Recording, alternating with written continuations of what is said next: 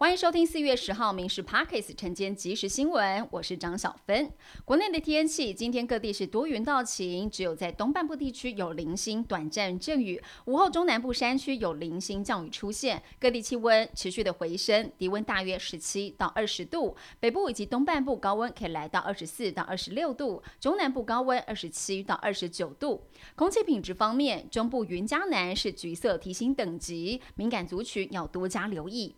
全台水情告急，专家说梅雨要等到五月中下旬。至于热带扰动会不会形成台风，气象局表示还要再观察。南投山林溪的首景松龙岩瀑布，没有看到以前气势磅礴的水势，变成了涓涓细流。还有桃园石门水库上游的江母岛，也因为水位过低，从明天开始要暂停江母岛营运路线，等水位回升之后，才会重新恢复航行。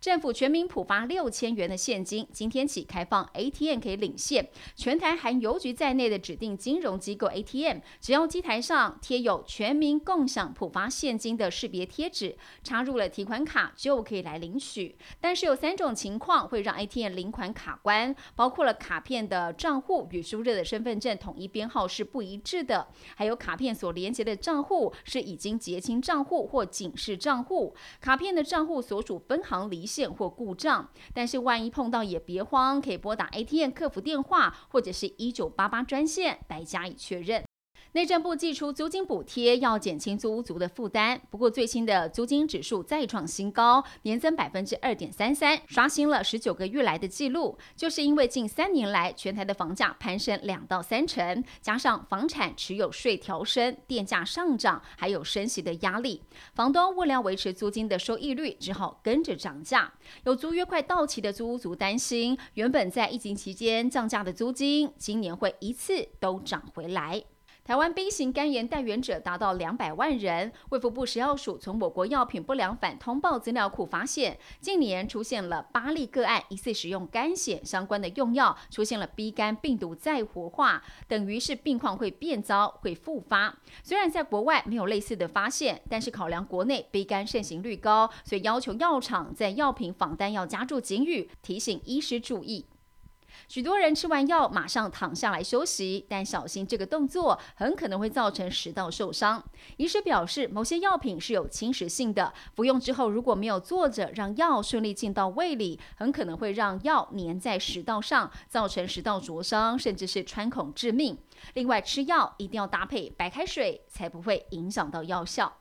旧衣回收让资源循环再利用，但是有民众缺乏公德心，把二手衣回收箱当成了家用垃圾桶。有业者抱怨，近年因为疫情，二手衣物没办法外销，加上国内社福机构几乎都可以收到善心团体捐的新衣，回收的旧衣出路受限。而且二手衣不仅是常见破烂的内衣裤，甚至还被倒入了厨余，成为了回收团体的大灾难。不少回收箱的业者决定要彻底收手。